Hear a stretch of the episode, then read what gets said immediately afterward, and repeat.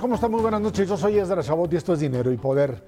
El Consejo Coordinador Empresarial cambió de presidente la semana pasada. Se trata de Francisco Cervantes Díaz, quien se centrará, dijo, en generar confianza y unidad en los sectores político, social y económico del país. Reconoció que deberá trabajar de mano a mano con el gobierno de México para sacar adelante la agenda empresarial y, por supuesto, la del país en su conjunto. Nos acompaña vía Zoom Francisco Cervantes Díaz, recién flamante, más bien presidente del Consejo Coordinador Empresarial. Buenas noches, Francisco. Gracias por estar aquí con nosotros. Hernán Cervera Macario Esquetino, muy buenas noches. Buenas noches. Francisco, eh, sector empresarial, gobierno de la República, decía el propio presidente López Obrador, pues estuvieron alejados, llamémosle así, para no generar más fricción durante un tiempo en donde parecía que el diálogo era imposible, los caminos se cruzaron. ¿Cómo encontrar un diálogo común con un proyecto de gobierno que para el sector empresarial a veces se le, se le hace imposible de conciliar con el interés empresarial. Muchas gracias por el espacio. Antes que nada, muy buenas noches. Es verdad, eh, saludo también con afecto a, Macario y de igual manera a Ernesto. Eh, los, les agradezco mucho este espacio. Muy, muy buenas noches a ustedes y al auditorio. El, el, tema con el gobierno es, es un tema que nos ha venido en estos tres años, o más, un poquito más de tres años, este, inició el, gobierno del señor Andrés Manuel López Obrador, de cuando me tocó presidir otro organismo, este, hubo buena relación. Lo que quiero decirte que creímos mucho en el diálogo, le apostamos mucho a las mesas de diálogo, hubo, este, sí, algunas cosas donde diferimos y nos fuimos a las, a las mesas legales. ¿Sí me explicó? Y de esa manera logramos transitar. Ahorita me, siento con la confianza, obviamente también con, de acuerdo con los organismos que conforman en la Comisión Ejecutiva del Consejo Coordinador Empresarial, porque todo esto se, lo consulto, no me gusta tomar decisiones unilaterales, siempre buscamos que al menos tengamos el mayor consenso para tomar decisiones y todos están totalmente de acuerdo en que, sobre todo en esta segunda parte o atravesando el tercer año de, gobierno y en esta nueva etapa del Consejo Coordinador Empresarial, podamos llevar una, una buena relación. Habrá puntos, habrá puntos este, que, que se discutan, eh, que se acuerden en las mesas, pero lo que necesita este país y sobre todo ahorita en esta parte de en este año de 2022 que vemos por la guerra que tenemos ahorita en Rusia con Europa y sobre todo con la pandemia que nos dejó todavía daños colaterales y me quiero referir al tema de la dependencia en muchas de las materias primas este, que hasta la fecha, hasta el día de hoy lo estamos sufriendo, que tenemos líneas de producción de muchas, este, de, mucha manufactura y si me permite citar un ejemplo, el tema automotriz, el tema electrodomésticos, si ahorita van a comprar una lavadora o un coche, es muy difícil que lo tengan este, puede llegar uno con dinero y no lo tienen, porque están, están trabajando realmente a un porcentaje muy bajo por este tema de las importaciones. Y ahí, si me permites, y, y pasando a otro, a otro tema, abriendo paréntesis, es una oportunidad que vemos. La sustitución de importaciones creo que es una gran oportunidad, lo que le llaman el nurturing, se vuelve una oportunidad este, muy importante y sobre todo que también ahí enrelamos la parte de las pymes y mi pymes, que es parte de los cinco puntos que he manejado eh, de, que pueden adaptarse a la agenda, porque no vengo a cambiar la agenda de la iniciativa del sector privado, es una agenda muy definida, pero le pongo cinco puntos que pueden engranarse muy bien con esto y el número uno es reactivación económica, adelantándonos mucho las estimaciones para este año. El número dos es el tema de las pymes y pymes. El número tres es el tema de TEMEC, que es una herramienta muy importante para la reactivación económica. El número cuatro, infraestructura. Y el número cinco, que es un tema importante, es el, la inclusión de género, el tema de inclusión social. Y perdón que me adelanté un poquitito, a la goma adelanté, pero quería darles este contexto para que de aquí abramos, abramos a, otro, a otros temas. Ernesto Cervera. Sí, Francisco, eh, eh, es un poco, eh, digamos, sui generis que dentro de pues, los principales conflictos que hubo los tres primeros años de esta administración, pues en la parte central está la reforma energética y dentro de estos cinco puntos que acabas de tocar, pues no está. O sea, la verdad es que vemos realmente complicado un panorama para que se detone efectivamente la inversión, para que haya un repunte en el crecimiento, si no hay esa confianza entre el sector empresarial y el sector público para detonarla. Independientemente de que haya muy buenas intenciones para seguirse llevando bien, si en el fondo no vamos a ser competitivos desde el punto de vista eléctrico, estamos afectando al más del 20% de los costos asociados a la producción. Y, en ese contexto, pues no sé cómo lo ven ustedes, porque estamos ahora sí que al cuarto para el ratito, precisamente para una definición de esta naturaleza. Claro, Ernesto, tienes razón. No está en estos cinco puntos porque está en la agenda. Está en la agenda que mencionabas un ratito, el, tema de la, de la, reforma eléctrica, todo el tema eléctrico, sobre todo este, la confianza, ¿no? Yo creo que aquí la, la palabra que nos puede afectar, nos puede ayudar, se llama confianza y es lo que necesitamos en este, en este país, un país que, está muy, es muy competitivo y bueno, pues es algo que lo tenemos ahí en, como semáforo y buscar. ¿Qué, estamos en la misma agenda? Hubo un parlamento abierto, una participación del sector empresarial muy importante y estamos esperando las conclusiones de eso para que de ahí tomemos decisiones este, que hacer. Pero está, es parte de la, de la agenda con la que heredo yo el, el Consejo Coordinador Empresarial. Eh, Francisco, muchas felicidades primero por el, nuevo encargo, eh, como decías, es, de retos. Eh, sin embargo, creo que el reto más importante está al interior del mismo Consejo y es la dificultad que ha habido para unificar criterios entre empresarios. No todos piensan igual, me refiero en términos de cercanía o crítica al gobierno. Y creo que esta eh, diferencia viene esencialmente de uno de los organismos, el Consejo Mexicano de Negocios, el Club de Ricos, eh, que me parece fue el que le hizo imposible el trabajo a tu antecesor. Eh, ¿Tú tienes alguna estrategia de cómo pues irlos convenciendo de que se muevan en la misma dirección? No sé cuál, pero que todos vayan para la misma, hacia el mismo rumbo. Es, es cierto, Macario, sí hay este hay quienes este, llevan, te, llevan o te orillan al, al, tema del contrapeso que le llaman o de la confrontación. Este, mi, mi, idea, mi propuesta es dialoguemos, dialoguemos. Primero dialogar, no, no pelear.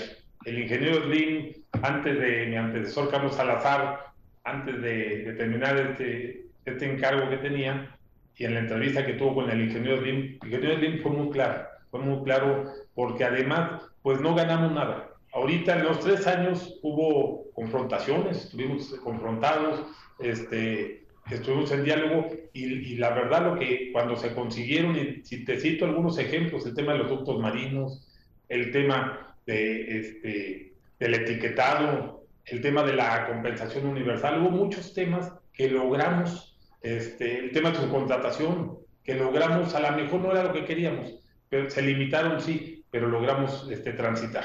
Entonces, esa es un poquito la idea contra, cuando tú contrastas contra lo, cuando estuvimos en la confrontación, pues no se ganó nada.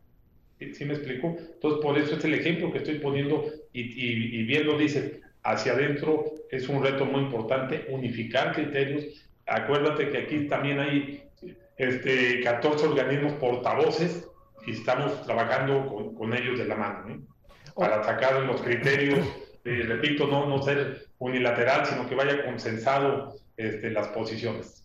En el, eh, en el caso del tema de la inversión, durante todos los tres años se dieron eh, reuniones y se mm, aparecían estos anuncios de que se va a aumentar la inversión y que tantos eh, recursos se van a aplicar en las zonas centro o en la zona sur del país. La verdad es que cuando uno ve los números, finalmente las inversiones no se mueven o se mueven muy poquito.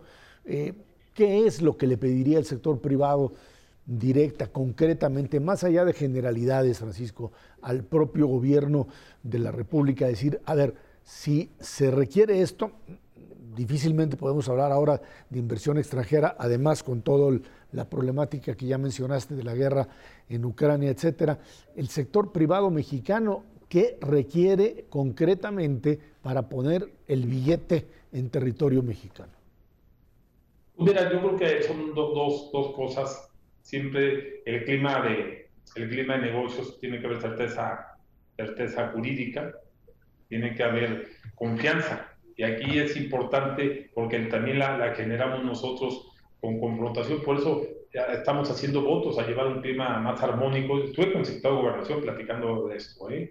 y la verdad que encontramos muy buenas coincidencias este, en esta parte, en el tema de seguridad. Pues vamos, estamos trabajando en mesa de seguridad todavía vamos a reforzar más esa parte. Entonces, estamos haciendo lo mismo y también lo haremos con los gobernadores. Recuerden que es un país muy grande este, y eso es un país con, muchas, este, con muchos retos por todos lados entonces estamos haciendo todavía una agenda crítica lateral para que podamos sobre todo trabajar en la, en la, confianza, en la apuesta a las inversiones, porque bien dices, el tema inflacionario que está de más con los precios del petróleo, con la guerra, con la dependencia que tenemos, tema inflacionario, si, lo, si a esto le sumas la poca inversión, pues el resultado es muy, sería tremendo. Entonces ahí es donde tenemos que enfocarnos en estas dos cosas para que podamos navegar este año y, salir lo mejor que se pueda, ¿no?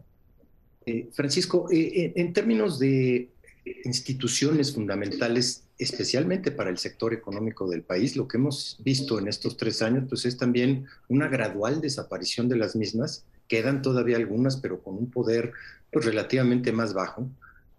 ¿Cómo ven ustedes en el sector privado? Porque cuando se inició en, este, en esta institucionalización del país, me refiero a la Comisión Federal de Competencia Económica, a la eh, Comisión para la Mejora Regulatoria, a la Comisión Reguladora de Energía, hubo bastante resistencia del sector privado, especialmente en aquellos eh, sectores donde se daban monopolios, pero luego ya es un parte integral del modo de hacer negocios en este país y que vayan desapareciendo, pues es hasta un despropósito para los propios empresarios.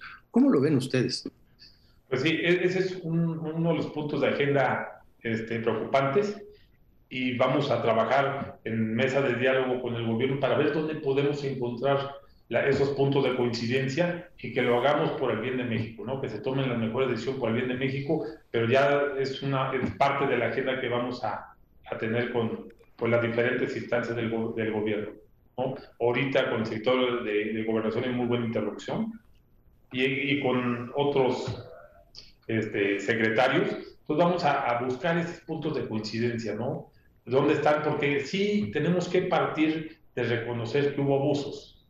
Sí hubo, este, pues abusaron de los, de los modelos y de esto. Entonces buscar. Yo creo que este gobierno ha ido mucho en esa parte y lo, lo han manifestado abiertamente. Entonces buscar dónde están los problemas, dónde están las coincidencias y tratar de llegar a un punto de acuerdo, ¿no? Ese es un trabajo muy intenso y lo vamos a trabajar y que si me lo permiten que, estemos nosotros con ustedes informando de cómo, cómo van estos. La semana que entra van a, van a ver que va a haber una reunión importante, una reunión importante con el gobierno, entonces vamos a, es parte de la, de la agenda que vamos a tratar. Eh, eh, muy rápido sobre esto, eh, Francisco, mm, para el diálogo se necesita que las dos partes escuchen y luego da la impresión que la del otro lado no escucha mucho. A lo mejor me equivoco y ahora con Adán Augusto es más fácil, pero eso fue parte del problema por el que no se podía llegar a acuerdos, ¿no? Pues sí, mira, este, ha cambiado todo, ¿no? Este, una cosa ha sido los primeros tres años, ahorita es otra, pero la verdad que hemos encontrado muy buena, muy buena interlocución. Ahorita en este, pues apenas sentándome, tengo ocho días que, que, me siento en esta silla y es lo que he ido, además, poniéndome a la orden, buscando este, a, los, a los interlocutores para que podamos en esta agenda irla desahogando conforme a las prioridades que, que se tienen. ¿eh? Yo espero, mira, hasta ahorita en lo que el pulso que tengo es que vamos muy bien. El, el señor presidente hizo un comentario ahí en la mañanera, entonces se está armonizando mucho. Ese era el primer punto de, de agenda en la relación con el gobierno. Este, ya ahí por los comentarios, sobre todo lo, dijo en la mañanera el presidente, estamos, vamos armonizando bien. Rápidamente, Francisco, el presidente de la República maneja un consejo asesor económico de grandes, eh, digamos, de algunos empresarios que lo asesoran. Parecería que hay ahí una diferencia en términos de pues lo que propone el propio presidente y su grupo de grandes millonarios y el propio Consejo Coordinador Empresarial. ¿Qué pasa ahí? Llevamos buena relación con, ellos también, ¿eh? ¿De veras? Y estamos en comunicación con casi todos. Con casi todos. Buscando coincidencias también, ¿eh? Bueno, y, repito, es por el bien de México. ¿eh? Estamos buscando las coincidencias que sean eh, para bien del país. Es lo que estamos buscando por todos lados, que logremos esas coincidencias, este, ya no tanto confrontativas ni nada. Habrá diferencias, habrá cosas que ellos tengan razón, habrá cosas que nosotros tengamos razón y cómo podemos lograr eso. Es un reto muy grande, se oye muy fácil, es un reto bastante complicado esto, pero bueno, tenemos el compromiso junto con los 14 organismos que conforman la Comisión Ejecutiva que podamos eh, lograr esto, sobre todo en un porcentaje grande, no en una escala del 1 al 10. Francisco Cervantes, presidente del CCE, muchísimas gracias por haber estado aquí con nosotros. Muchas gracias. Gracias. Acá Ernesto, gracias. Vámonos una pausa. Esto es Dinero y Poder.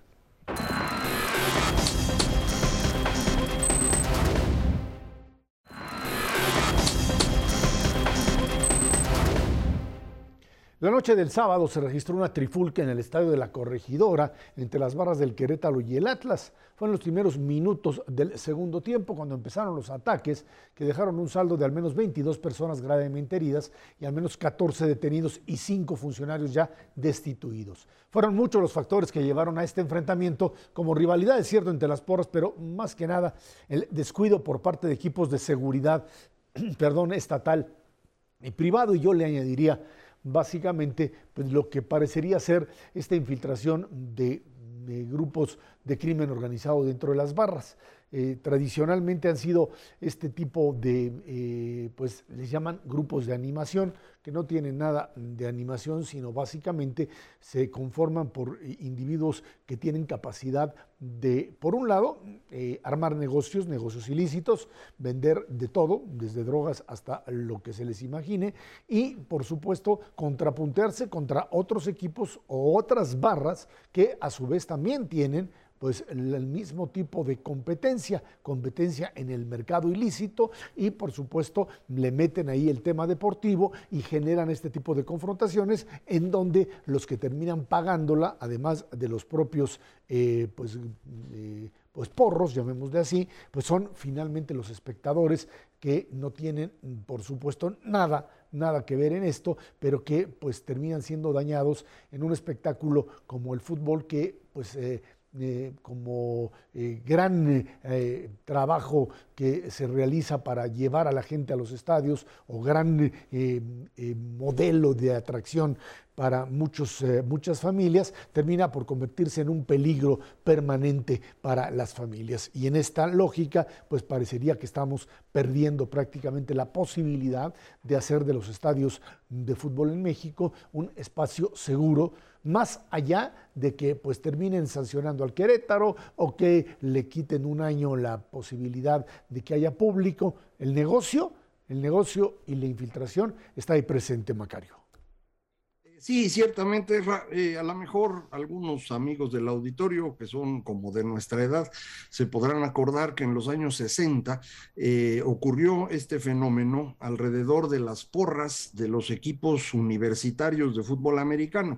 Eh, fueron cooptadas por grupos políticos para convertirlas en grupos de choque.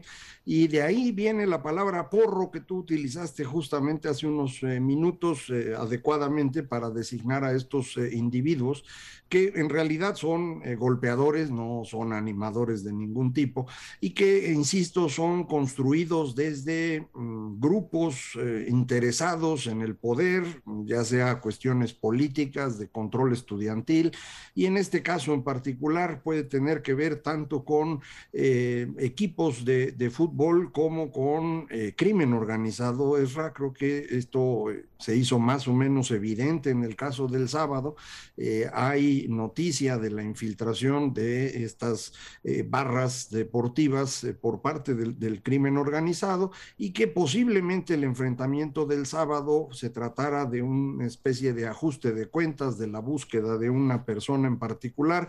Entiendo que el gobierno de Querétaro ha hecho un trabajo importante para identificar primero las víctimas, verificar si hubo o no fallecidos, como se decía esa noche del sábado, y después eh, empezar a detener a los involucrados. Yo pensaría que probablemente en los próximos días tengamos ya pues un reporte de qué es lo que eh, eh, pudo haber ocurrido, pero en cualquier caso, pues sí, efectivamente el, el fútbol en México pues como deporte no está resultando muy bueno desde hace tiempo, pero ahora como espectáculo público se convierte en un tema peligroso. Sí va a ser muy importante que la Federación Mexicana de Fútbol y me imagino los gobiernos estatales en donde hay estadios de este deporte, pues empiecen a hacer las cosas con mucho más cuidado. Ernesto, este tema de eh, pues eh, sancionar básicamente al Querétaro como quitándole la posibilidad de que lleguen allí los eh, propios, eh, eh, sus propios espectadores a verlos, sus aficionados, ya no hallaban el término si de verdad lo son o no.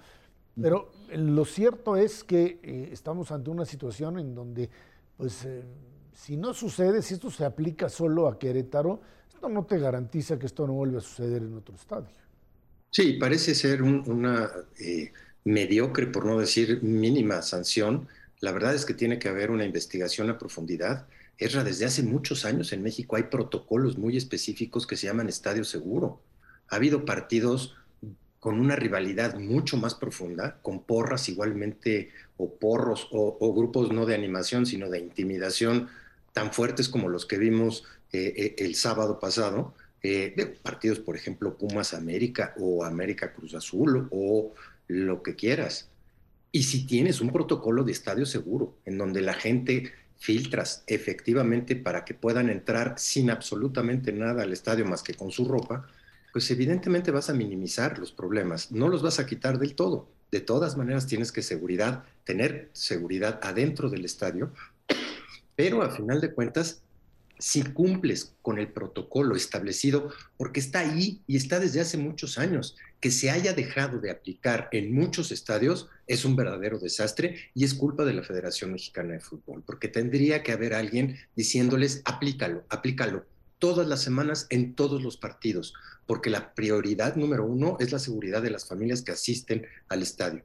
Ya lo del espectáculo, que coincido con Macario, ha venido a menos desde hace un buen rato, es, es, secundario, pero la seguridad es fundamental. Existe el protocolo. Es más, los protocolos existen desde la tragedia de Heisen, entre el, problemón que hubo y la tragedia de muchísimos muertos entre eh, eh, un, grupo de porros específico de Inglaterra y un equipo de, de, Bélgica. Se le castigó cinco años a todos los equipos de fútbol, incluyendo a la selección de eh, Inglaterra. Y en ese contexto, Esra, pues sí, parece una sanción, como tú lo dices, chiquitita, que no va a eh, demeritar en nada. No solamente se tienen que revisar a profundidad estos protocolos, sino, Esra, también se debe de revisar con profundidad y con toda seriedad, pues quiénes son los dueños, porque ha habido una cantidad de chismes en torno al Querétaro brutal, y si efectivamente hay presencia o no del crimen organizado, ya no en las barras, sino en los propios dueños de los propios equipos. En ese contexto sí urge una limpia entera del fútbol mexicano. Ahora, lo que sí queda claro en este sentido es que eh, la sanción que se aplica, eh, me decía un alto funcionario ahí de la Federación Mexicana de Fútbol, que era preferible pues tener a las, a las barras eh, controladas a tenerlas, digamos, afuera y que estuviesen haciendo su negocio o golpeando desde fuera. A mí me parece que esto no procede ni adentro ni afuera. O sea, una de las reglas que tendría que, aplicarse y que entiendo que hay o temor o mucho negocio o incapacidad por parte de las autoridades de enfrentarlo como tal, es el hecho que estas barras mm, representan un ingreso, ya no sé si a los equipos como tales o a algunos de los funcionarios o a unas de las autoridades, pero lo cierto es que están metidas en una especie de contubernio en donde ni siquiera ante una tragedia de esta magnitud están dispuestas en este momento a decir, señores, las barras se acaban, no hay más barras, no hay equipos de animación, no es que no van a viajar a otro lugar, porque pues, da lo mismo, el problema no es si viajan o no, si, si aparecen como eh, visitantes y entonces crean el problema. La verdad es que en el fondo el problema radica en que se trata de eso, de golpeadores y probablemente de delincuentes que llevan a cabo acciones que no están dentro del marco de la ley y que en función de eso deberían de ser sancionados. Pero pues esto parece que es algo así como nada más la punta del iceberg de algo que si se le destapa podría hasta acabar con el negocio del fútbol mexicano, ¿no? Eh, es posible, es posible eh, que haya este contubernio del que, al que tú te refieres, eh, pero creo que también hay un problema de incapacidad que ya pues es muy evidente en todos los ámbitos de la vida pública en México en materia de seguridad. tenemos policías muy poco preparados, tenemos en el caso de policías municipales una circunstancia todavía más seria y en el caso de los estadios, así como en muchos otros lugares de reunión, no hay policía del municipio, del estado o, federal, sino lo que hay es una especie de seguridad privada que todavía me parece tiene un nivel de capacitación más bajo, menos eh, disciplina. Eh, evidentemente no hay ninguna, digamos, eh, lógica nacional detrás de ellos, es un negocio privado. creo que esto también ha sido un, un tema que hemos ido menospreciando mucho y que ya nos está costando. La Guardia Nacional desafortunadamente no ha sido capaz realmente de reemplazar a la Policía Federal. En las fuerzas Armadas están ocupadas en otras cosas y entonces le estamos dejando estos eventos a compañías privadas que, insisto, no tienen ni la mística ni la disciplina y muy probablemente ni siquiera la capacitación para llevar a cabo un trabajo decente. Ahora, este, este desastre se da también en un entorno de mucha violencia en el país en su conjunto. Y no me refiero nada más a la, violencia del crimen organizado. Tú vas por la calle y la violencia está desatada, con gente que literalmente se golpea por un, por un choque o, porque si se le atravesó, es apenas la punta del iceberg de lo que se está viendo en muchos estadios o en muchos espectáculos. Está, eh, no importa si es un concierto o si es eh, una obra de teatro, en, realidad es un reflejo de mucho de lo que estamos viviendo, la tensión que se está generando a nivel país y eh, desafortunadamente que se vierte en un espacio en donde pues, los ánimos están encendidos y ante cualquier provocación pues estallan, como lo vimos precisamente el sábado. Así es, meter ahora sí que al fútbol y a la afición en medio además de este negocio ilícito de las barras es verdaderamente explosivo. Vámonos a una pausa y de regreso platicamos con usted sobre el tema, pues inflación y altos precios a nivel internacional que terminan por hacer pedazos, dicen algunos, la posibilidad de un control de precios en el corto plazo y además un crecimiento que lo vemos bastante lejano, por lo menos, por lo menos en esta etapa del 2022. Esto es dinero y poder.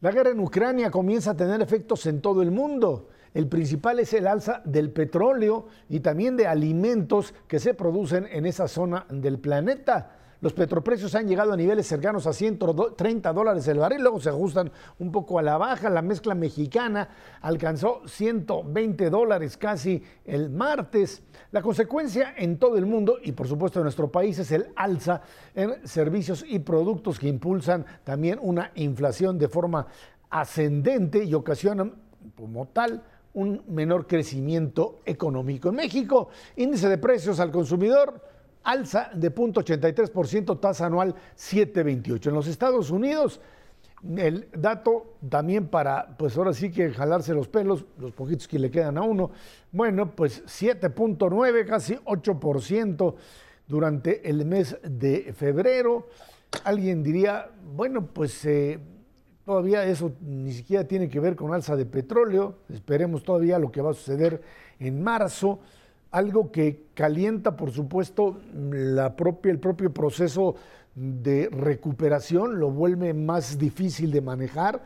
Eh, por un lado, eh, mayor inflación implicará sin duda mayores tasas de interés y en medio una, eh, pues una guerra que no tiene para cuándo terminar. Los rusos suponían que pues iba a ser fácilmente, Ucrania iba a ser fácilmente devorada y tiene más capacidad de resistencia y ahora con apoyo externo, pues esto va a tardar mucho más tiempo. Las sanciones impuestas a Rusia son verdaderamente draconianas, prácticamente las sacan del planeta, diría yo, las sacan del mundo, el rublo no vale nada, no puede ser convertido a otra moneda. Y en eso, Macario, me queda claro que estamos jugando a opciones entre comillas, nucleares. La económica, sin duda, y los rusos amenazan también, por supuesto, dicen es pues no sé, pero de que tienen armas, las tienen. Sí, ese es el problema más importante que se tiene enfrente, es lo que hay que evitar, que el señor Putin desesperado porque midió mal las cosas y no logró su objetivo y no tiene ahora una forma fácil de salir del problema en el que él solito se metió, eh, vaya a, utilizar el arsenal nuclear como resultado de esta presión y de esta desesperación frente, insisto, a algo que no pudo ocurrir como, como él esperaba. Eh, Estados Unidos ha sido extremadamente cuidadoso en ello. Ahí el presidente Biden, me parece, ha actuado eh, de una manera bastante importante, lo ha hecho muy bien, el estar presionando y, y limitando las posibilidades económicas económicas de Rusia sin dar la excusa para una respuesta de, de, Rusia al resto del mundo que pudiera ser un escalamiento de la violencia en otras partes o bien, insisto, la opción nuclear que sería pues desastrosa para todos. Entonces, eh, hasta ahí, hasta ahí vamos. El asunto es que esto pues se puede convertir en un, fenómeno de varios meses en lo que se logra encontrar una salida para Putin. Eh, no está nada sencillo esto y conforme más tiempo pasa, se vuelve más complicado el impacto económico. Si bien Rusia es una economía relativamente pequeña, del tamaño de la de México, y esto no altera el funcionamiento global en lo general, en algunas cosas sí tiene un impacto mayor, evidentemente en el petróleo, donde es uno de los tres grandes productores del petróleo del mundo, junto con Arabia Saudita y Estados Unidos, y en el gas, porque es el gran proveedor de todo el centro de Europa. Esto es lo que han estado tratando los eh, miembros de la OTAN de resolver, trayendo energía de otra parte para que puedan desligarse de Rusia. Eh, pero en cualquier caso, insisto, el efecto sobre eh, la economía pues debe entenderse en la lógica de menor crecimiento, mayor inflación y por lo tanto mayores tasas de interés y dada la forma como estamos administrando aquí en México la economía, esto va a ser un problema mayúsculo en términos de finanzas públicas.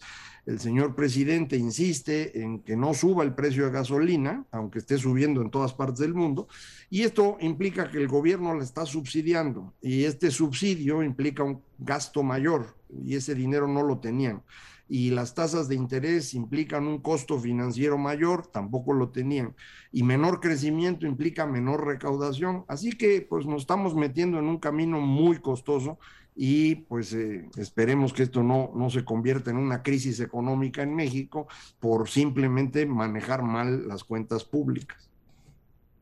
Si eso es algo que pues todavía se mantenía, la verdad es que los primeros tres años de la administración, por razones ciertamente no las mejores, no por un incremento de los ingresos públicos, sino por una contracción abrumadora del gasto público, no ha presentado todavía eh, los déficits del, eh, del sector público que se traducen en deuda pública de gran preocupación. Ciertamente están en una trayectoria al alza, pero se van a exacerbar en el corto plazo, eso no cabe la menor duda, tanto por las tasas de interés que ya pagamos sobre la deuda, como por pues esta decisión brutal de subsidiar a la gasolina en un contexto en donde el que absorbe todo es precisamente al gobierno federal y en donde, pues, eh, a contrasentido de lo que piensa la mayor parte de la gente en México, precios elevados del el petróleo nos hacen mucho daño como economía, le hacen mucho daño al sector manufacturero. Le benefician probablemente a Pemex, pero no al gobierno federal en la medida en que sigue subsidiando terriblemente el precio de las gasolinas. Entonces, pues estamos ante unos retos para el 2022 verdaderamente brutales. La inflación, sin duda alguna, va a seguir aumentando. Estamos viendo también la punta del iceberg. La inflación que tenemos es a febrero y es una inflación que si bien la mides retrospectivamente eh, arriba del 7%, cuando la mides en el margen, ya la inflación de febrero de punto 85 es una inflación anualizada de más de 10%. Y ese 10% ya le empieza a pegar hoy por hoy a los bolsillos de las familias mexicanas. Y desafortunadamente, a partir de marzo se va a poner mucho peor, porque la inflación más brutal ahorita se está dando en los precios de los insumos de los cuales se alimentan precisamente la industria mexicana. Te pongo un ejemplo muy sencillito, Erra, Macario, eh, eh, el precio de los bienes pecuarios. Los pollos, los cerdos, las reses en México se alimentan fundamentalmente de maíz amarillo, maíz amarillo que tiene un referente fundamental con el precio europeo porque ahí se, se fabrica, se cosecha una cantidad importantísima, pero viene de los Estados Unidos. Eso no quiere decir que no vaya a subir el precio del maíz amarillo que importamos de Estados Unidos, está subiendo y de manera brutal. Tarde que temprano, ese aumento de los insumos se va a reflejar en el precio de las proteínas que consumen las familias mexicanas. Y ya con una inflación que no va a ser del 7 mirando para atrás, ni del 10 mirando hacia enfrente, va a ser mucho peor. Desafortunadamente estamos viendo inflaciones que pueden llegar a niveles no solamente superiores al 10, probablemente en el techo estemos con inflaciones cercanas al 14% para luego empezar a bajar. Pero eso, eso realmente es una señal muy preocupante para el Banco Central en la medida en que sí va a tener que actuar muy rápidamente y de manera muy decidida para controlar esta inflación. A ver, alzas de tasas de interés, sin duda alguna, también aquí, también en los Estados Unidos. Los Estados Unidos calculan que el mes entrante estará más o menos en 8.1, por lo menos la inflación. Era el cálculo que hoy en la mañana hacían los analistas allá en Wall Street, decían 8.1 por el aumento y a partir de ahí, pues ahora sí no sabemos si le van a subir un cuarto de punto a la tasa o lo van a subir medio punto y ahí ellos supondrían la posibilidad de eh, empezar a descender. Aquí, según lo que tú dices, Ernesto, en México nos va a tardar un poco de más, eh, de más tiempo. Creo que el gran interrogante y a lo que no podemos saber o responder es cuánto tardará la guerra en Ucrania y esa sería, eh, digamos, la parte en la cual pues mientras siga este tipo tanto de las sanciones a Rusia y lo que esto implica en todo el eh, escenario europeo y la conexión hacia América o hacia los Estados Unidos y de ahí a nosotros, ese es el interrogante. Digamos, salimos del tema de la pandemia, como alguien decía, hay que disfrutar los cinco minutos que nos dieron entre la pandemia y la invasión rusa a Ucrania y a partir de ahí otra vez entramos en un círculo de incertidumbre sobre lo que podrá ser la recuperación económica y también, por supuesto, la propia eh, seguridad del planeta en su conjunto, ¿no?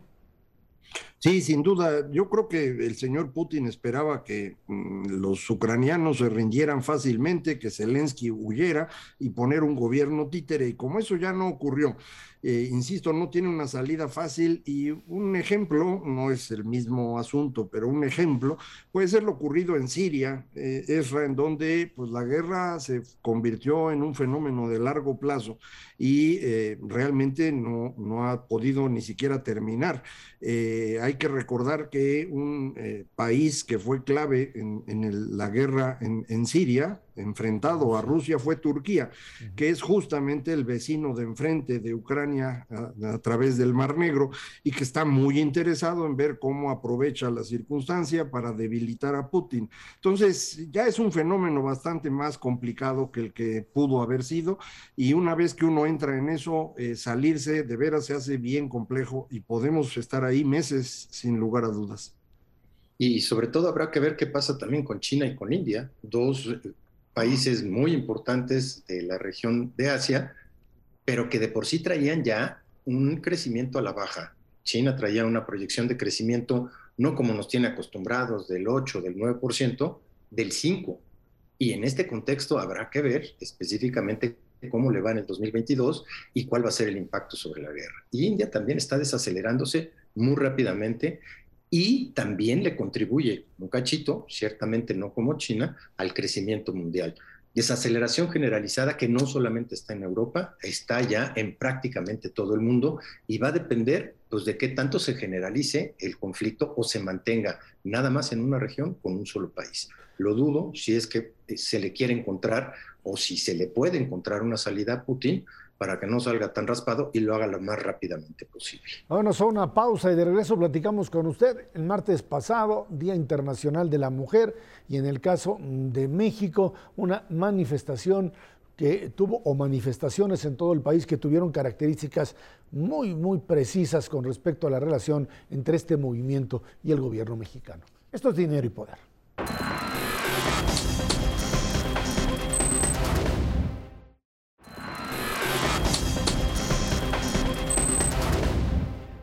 El martes se conmemoró Día Internacional de la Mujer con marchas de protesta y reclamo por igualdad, pero sobre todo contra la violencia que se ejerce contra ellas. En la Ciudad de México se congregaron números oficiales, 75 mil mujeres, niñas por supuesto también, y también familiares de víctimas con la exigencia de justicia y alto a la violencia de género. En esta ocasión, también las consignas fuertes fueron políticas, no solamente de condena a la violencia, sino esto también ya traspasó lo que era anteriormente, pues algo así como un reclamo generalizado de no a la violencia, para entrar en un terreno también de cuestionamiento de las políticas oficiales, en esta, me parece, pues innecesaria confrontación entre la propia eh, el propio movimiento feminista y el, eh, gobierno de la República o el gobierno mismo de la ciudad. Algo que, pues la verdad, tendrían que coincidir plenamente. Eh, la ciudad fue bastante bien arropada, dicen algunos, o sea, pues cercada en sus monumentos y en eh, lo que sería el Palacio Nacional por el temor de pues un grupo minoritario, esto que le llaman pues el bloque negro de grupos de, que se autodefinen como anarquistas y que pues demandan con violencia el cese de la misma y que bueno pues sí lanzaron eh, algún tipo de cuetones y de piedras y de formas eh, violentas, digamos, en contra de la misma, de la misma eh, autoridad. El resto, la gran mayoría, pues ahí estuvo de forma pacífica, con consignas, es cierto, de cese a la violencia y de denuncia del machismo que persiste en el país y al mismo tiempo de descalificación de autoridades que no han comprendido, dicen, la importancia que tiene este movimiento y el derecho de las mujeres a recibir salario igual, a recibir el mismo trato, a recibir, por supuesto, la protección frente a los abusos de un machismo que sigue siendo una parte fundamental de la cultura mexicana, Ernesto. Sí, Esra, yo creo que el mensaje es muy claro. Volvió a sonar como todos los años muy fuerte. La ciudadanía, eh, eh, en general la sociedad civil, lo entiende perfectamente bien. En la mayor parte de los casos lo hace propio. Eh, verdaderamente este, este grito desesperado de las mujeres de basta la violencia por una parte y desde luego de igualdad está clarísimo. Yo creo que se exageró muchísimo antes de la manifestación en términos de lo que podría haber sido una manifestación violenta. La verdad es que no. La verdad es que no he estado en muchísimas manifestaciones y ciertamente no hubo la violencia ni que se anunció que iba a haber, por una parte, y, un comportamiento, pues yo te diría, verdaderamente ejemplar en muchos sentidos.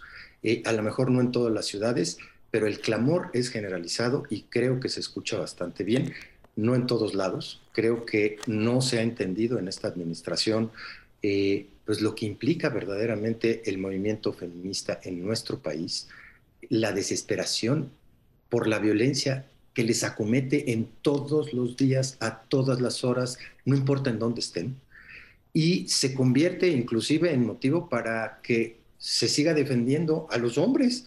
En el contexto precisamente del Día Internacional de la Mujer. No se entiende absolutamente nada y es precisamente un reclamo adicional, ya no solamente por la violencia y la igualdad, sino la desaparición de programas que las beneficiaban enormemente para poderse integrar de forma igualitaria a los mercados del trabajo no solamente es el programa de guarderías, no solamente es la desaparición de escuelas de tiempo completo, son un listado enorme de diferentes medidas que las ha venido a perjudicar en muchísimos sentidos. La propia pandemia y el hecho de que ellas tuvieran que absorber la mayor parte de este desgaste familiar rotundo durante dos años, pues evidentemente las tiene en, en un sentido de desesperación muy importante y más que criticarlas debemos escucharlas en este contexto y apoyarlas precisamente para terminar de una vez y por todas con esta violencia en contra de las mujeres que ya no, ya no se puede más.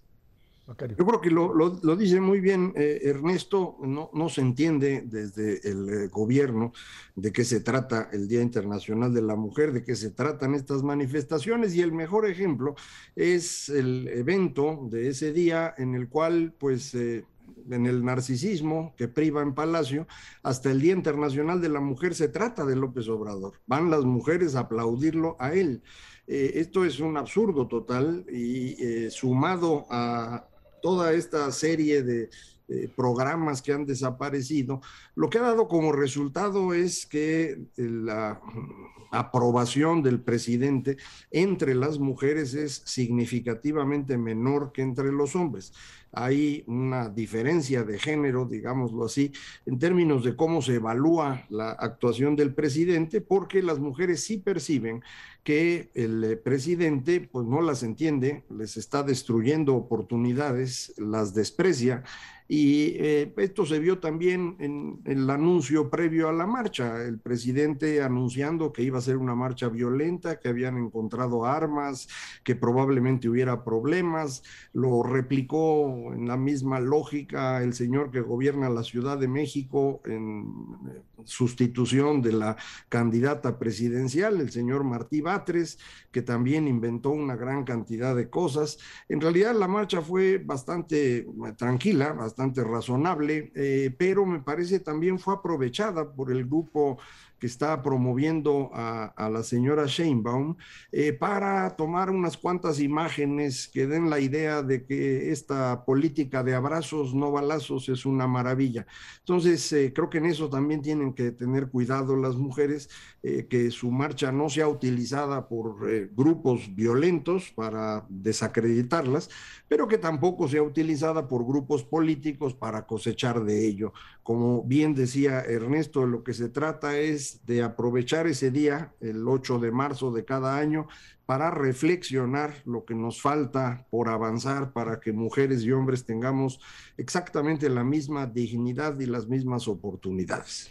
Ahí el tema de tanto la pandemia como el tema de la guerra eh, nos lleva precisamente a definir que el tema, el asunto de género o el concepto del género pues eh, tuvo una afectación distinta. Ahí están los datos con respecto a qué le sucedió a mujeres y a hombres durante todos estos dos años, incluso en este momento con la guerra, cuando eh, la afectación a mujeres ha sido mucho mayor de lo que les, le ha sucedido a los hombres, teniendo estos, por alguna razón, una mayor protección frente al al propio proceso de una pandemia y al, tema económico en función tanto de la pandemia como lo que ahora se está viviendo. Y ese es un punto que no se debe de quitar de encima, Ernesto. No, no se debe de quitar y es en todos los indicadores económicos, Esra, les fue mucho peor a las mujeres que a los hombres. En materia de empleo, la mayor cantidad de desempleo se dio precisamente en ese estrato. Eh, eh, desde luego en materia salarial no solamente se abrió la brecha, sino hubo desafortunadamente una disminución sensible en el salario promedio real y todavía se puede poner peor. Y yo te diría, tal vez el único otro grupo vulnerable equiparable a la golpiza que se llevaron las mujeres en, el contexto económico durante la pandemia son los niños. Eh, los niños en términos que también ha sido un grupo brutalmente desfavorecido en el transcurso de la pandemia por que no, porque se acabaron las clases de manera inmediata, también porque les tocó una dosis importante de desaparición de programas y en el contexto de pues seguirlos tratando como ciudadanos de segunda. No, los niños y las mujeres deben de tener exactamente las mismas posibilidades, el mismo trato igualitario frente a todo, frente a la sociedad civil, frente al propio gobierno. En, este tema eh, de la pandemia, solo para complementar, eh, hay, un, hay un fenómeno que tradicionalmente le hemos cargado a las mujeres y es el cuidado de los enfermos, el cuidado de las personas que tienen dificultades, que incluso el mismo presidente ha insistido que ese es trabajo de las mujeres, es un absurdo y, es algo que deberíamos eh, tratar de resolver lo más pronto posible porque efectivamente esto limita mucho las oportunidades de desarrollo de las mujeres a las que se les obliga a hacerse cargo pues de quien tiene dificultades dentro del hogar y, y el trato no es igual para todos. Entonces, yo insistiría, el 8 de marzo es un día para reflexionar sobre por qué no hemos logrado que la dignidad y las oportunidades sean iguales entre todos, específicamente entre hombres y mujeres.